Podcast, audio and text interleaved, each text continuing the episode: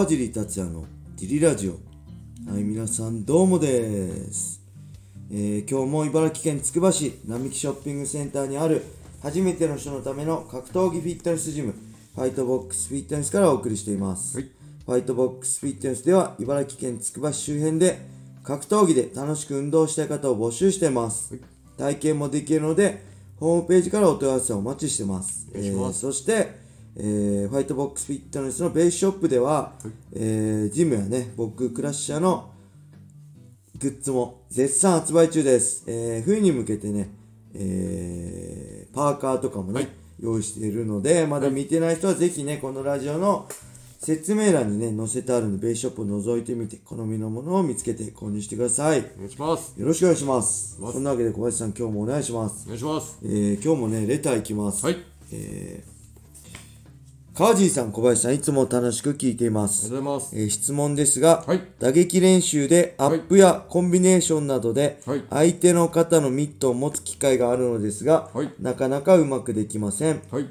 何かコツやこうした方がうまくなるとかあるのでしょうか、はいえー相手に申し訳ないので、はい。もう少しうまく持てるようになりたいのでよろしくお願いします。はい。はいありがとうございます。ありがとうございます。えー、っとね、まあ、まず一つね、一番根本的なことで、急に最初からうまく持てることはそんなないです。時々いるんですけど、これね、打撃と一緒なんですよ。打撃とかでも、はい。あの、教えてないことできちゃう人もいるんですけど、あのー、1を教えたら2できちゃう人とか。だ基本的には、はいえー10を教えて5ぐらいとかで、全然それが当たり前なんで、はい教えたことを全部できる人ばっかりじゃないんで、はいあのね、これミット持つ方も一緒で最初から完璧にこなそうと思わないで、はいえーコツコツね、えー何回も積み重ねることでうまくなります。なんで、まず一つ焦らないでください。はいで、もう一つは構えですね。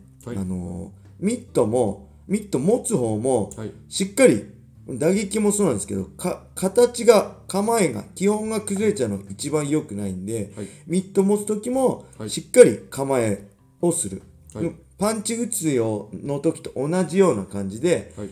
でもちろんインパクトの瞬間違いますけど自分もしっかりパンチ打つような感じで手だけじゃなくて、はい。まあ、体幹も入れつつ、はい。ミットを持ったりすると上手に持てるようになります、はい。だから本当一緒なんですよね。打撃、自分が打つのと、はい。ミット持つのってすごい似てるんで、はい。持つことでね自分の体の使い方の練習にもなるし、はい。あ目のね動体視力のトレーニングにもなるし、はい。えアウトプットすることで自分のコンビネーションをねより、あのー理解するためにもなるとなるんで、あのミット持つことはねすごい大事なことなんでまあ、焦らず基本の、えー構えですね、はいあとワンツー持つ時も、はい。えーまあ、よくありがちなこうミットとミット左右のミット鼻すごい遠ざけちゃう、そうするとも打つ方もクロスになパンチがクロスになっちゃうんで、なるべく狭めて構えも大きく両手が広い広げちゃったら構えもね、はい。自分がパンチ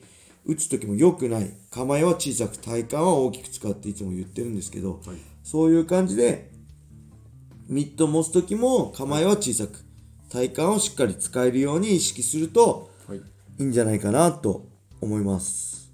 小林さんからも何かありますか？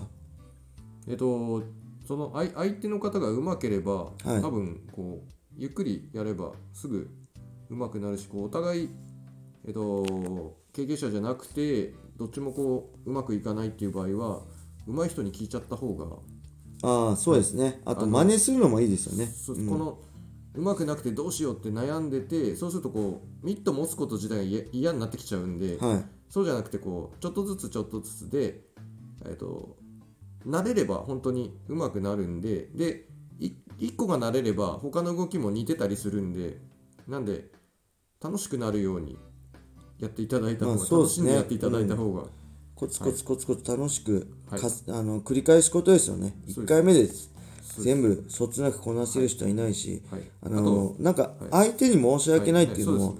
相手もね、はい。一緒なんで僕もね最初全くできなかったしその誰もがね、まあ、基本的に誰もが最初からできてるわけじゃないんで大丈夫です。相手もそれを経験してるんで、はい。あのその人の気持ちは分かるんで、はい。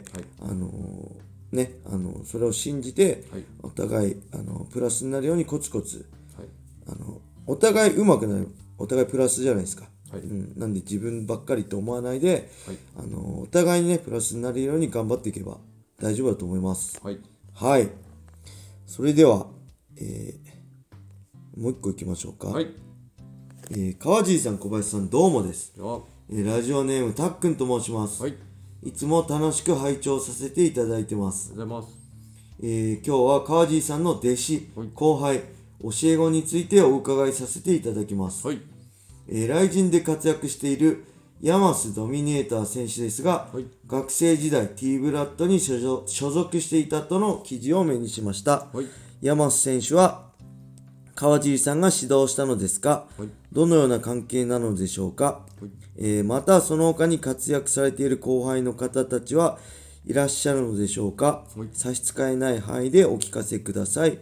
よろしくお願いいたします。はい、ありがとうございますえー、っとねそうですね。ヤマスはまあ僕弟子とかねあんま好きじゃないんですよね。弟子教え子っていう言葉ねすごい好きじゃないです。別に弟子じゃないし特にプロ選手ははい。あのまあ僕も選手だったし、あのバリバリやってたからはい。同列だと思ってるんですよ。あのまあ年齢的な先輩後輩あるけど、はい。まあ横に並んで用意どんで競争してるんで、あのーあんまね弟子とか教え子とかねだからよくね神田ってもう一人ね神田っていた今パレスタ広島でいる、はい。まあ、よく先生とかって言われてたんですけど、はい。先生とか言われるのねすごい苦手なんですよね。別に先生じゃないしお前と俺は同同列で勝負してるんだよってすごい思うんですよね。あのもちろん実績とかね実力では僕の方が先行ってるけどけどプロとしては同じ舞台同じとこで同じフィールドで戦ってるんだよねってすごい思うんであんまりそういう言い方好きじゃないんですけどまあ後輩ですねヤマスも。うん、T ブラッドにいたのは彼の学生時代最後の半年ぐらいだと思うんで、あのー指導してたとかじゃないです。一緒に練習してました。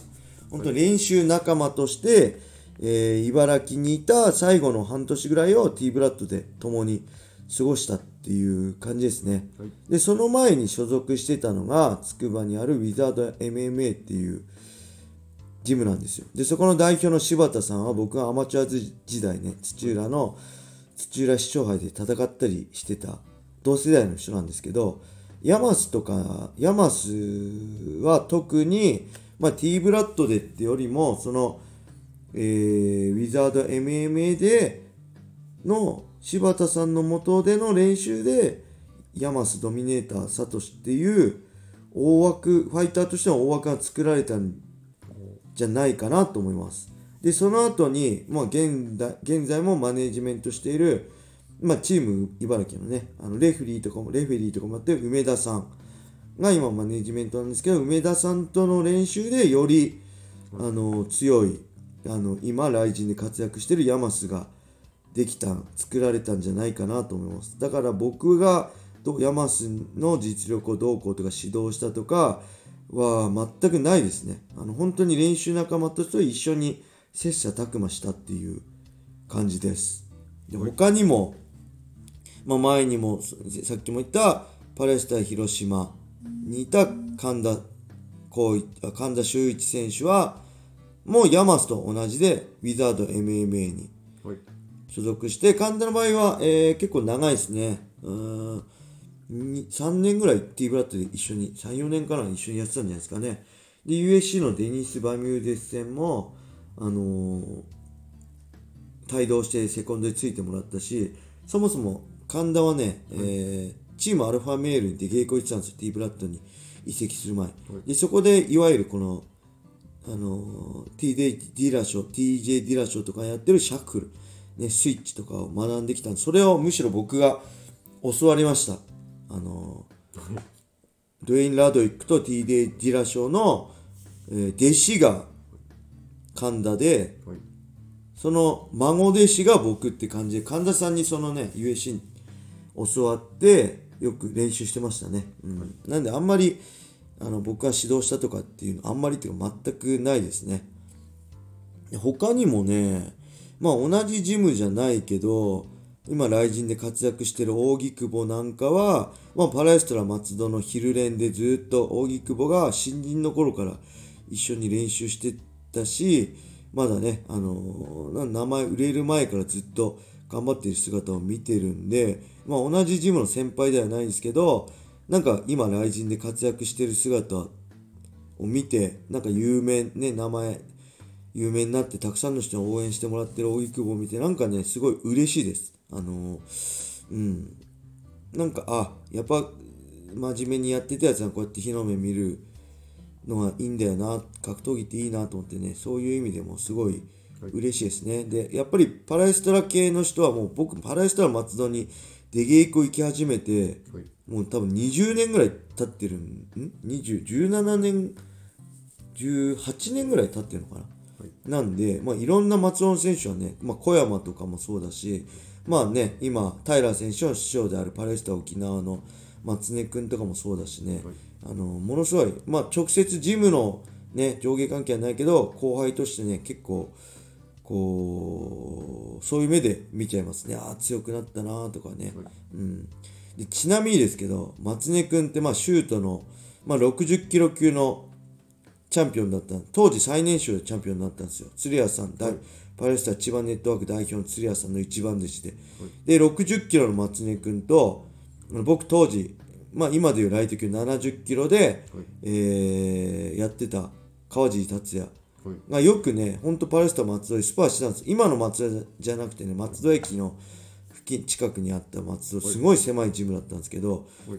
あのね、僕が全力で行ったタックルをね、いとも簡単に受け止められたのは松江君だけですね。2階級下の選手に。めちゃくちゃ強かったです、当時の松江君。異常なほどパワーもね、だ怪我も多かったんですよ。やっぱ、パワーがある分ね、自分の体に負担かかってたと思うんで、あのー怪我も多かったですけど、本当にね、まあ、当時の松江君は、びっくりしました。え、2階級下の選手に、俺、俺、俺も意外とパワーファイターで力に自慢あじ、ね、自信あったんですけど、思いっきり受け止められた時は、ね、びっくりしましたね。うん。なんで、そういう松根君のはい後輩たちがね、今、あの、本当岡田君とかね、あの、荻久保とか、曽谷君とかね、いっぱい活躍してるんで、小山とかね、嬉しいです。はいはい。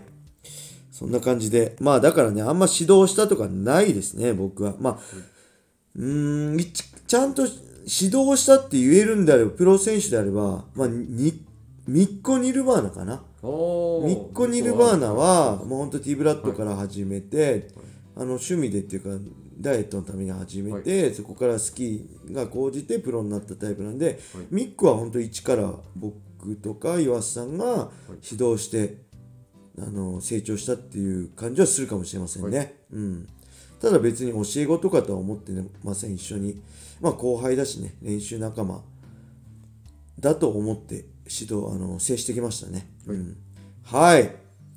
レターありがとうございました。あ、長くなっちゃった。それではね、今日はこんな感じで終わりにしたいと思います。はいえー皆様、良い一日を。またねー。